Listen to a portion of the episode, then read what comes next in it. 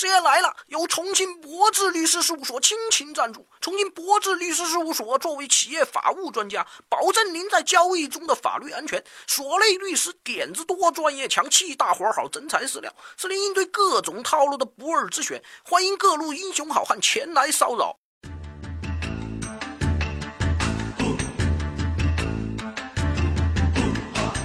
一七年的母亲节刚过。朋友圈就涌现出了一大批的中国好儿女，各种的晒给母亲的祝福和礼物，歌功颂德，好热闹。于是乎，这母亲节似乎变成了一场秀。看着那些有妈妈必转，转了你妈幸福一生的套路，师爷真是有点无奈呀。诚然，母爱是伟大的，从怀胎十月到含辛茹苦的把你养育成人。世界上最伟大的爱莫过如此了，但不知从何时起，我们都更热衷于用这些统一格式化的东西表达对母亲的爱和感恩。许多祝福词儿，师爷看着眼睛都快出茧子了，能走点心吗？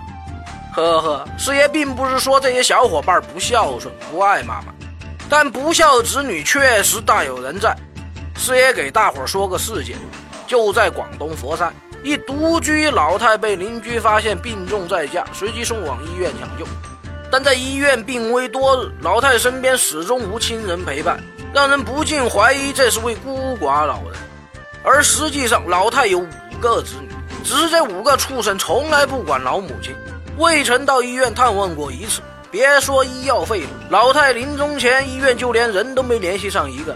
而据老太的邻居说，一年前这五个儿女也是用相同的方式不管他们的老父亲，真是一群混蛋。看完这个事件，师爷想到的只有咱们的刑法。没错，刑法关于这种情况可以认定为遗弃罪。于是接着这架势，咱们就来说说何为遗弃罪。首先，遗弃罪按名字来说就不难理解。像上面事件中，把老母亲扔一边不管，让她自生自灭，最后老人病死或者饿死，这就涉嫌构成遗弃犯罪了。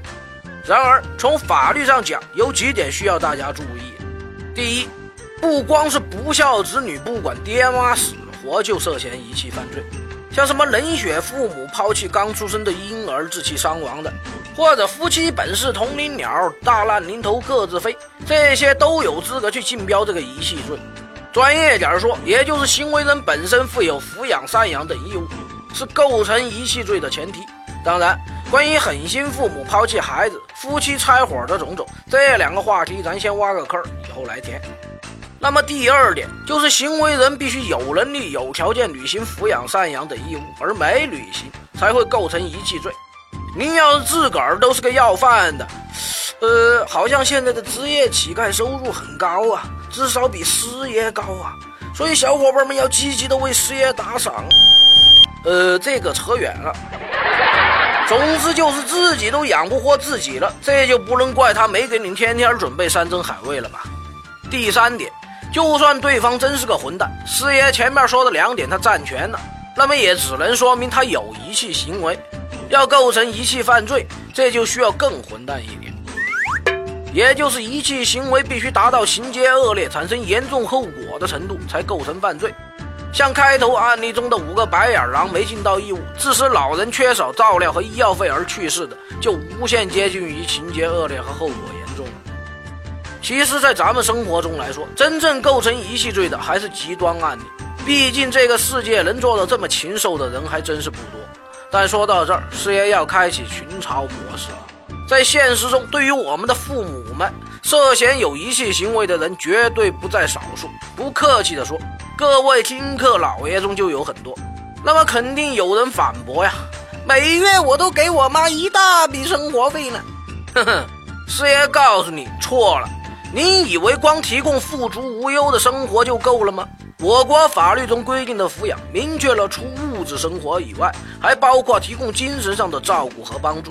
那么，关于这个精神上的东西，师爷在此想问个问：你有多久没好好的陪妈妈吃饭、聊天、看电视了？你有多久没给远在家乡的母亲打过电话了？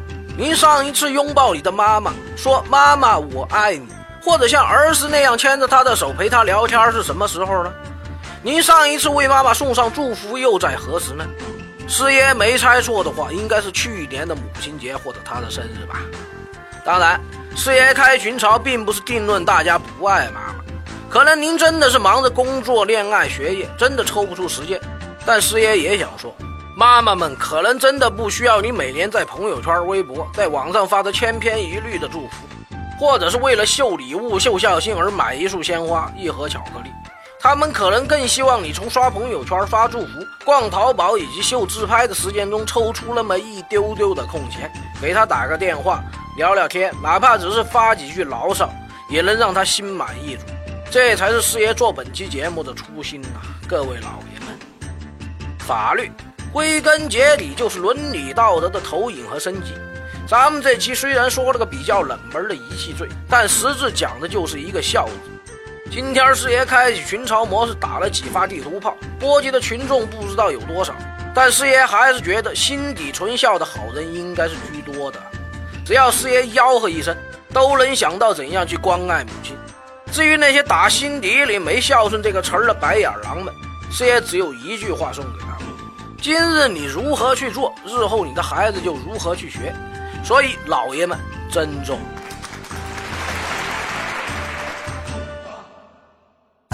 师爷来了，一个非严肃、非死板的形式给大家传递法律实用小技巧。节目题材来自于网络或真实案例，并由签约律师事业团提供审核意见。欢迎小伙伴们积极正面的吐槽或跟师爷交流各种生活琐事法律问题。师爷会在第一时间根据专业人士意见，为您介绍轻松易懂的各类点子和主意。听课老爷都说行，支持一份也是情。有灵善对师爷事儿，生活无忧处处赢。欢迎小伙伴们积极关注、点赞、加打赏，谢谢大家。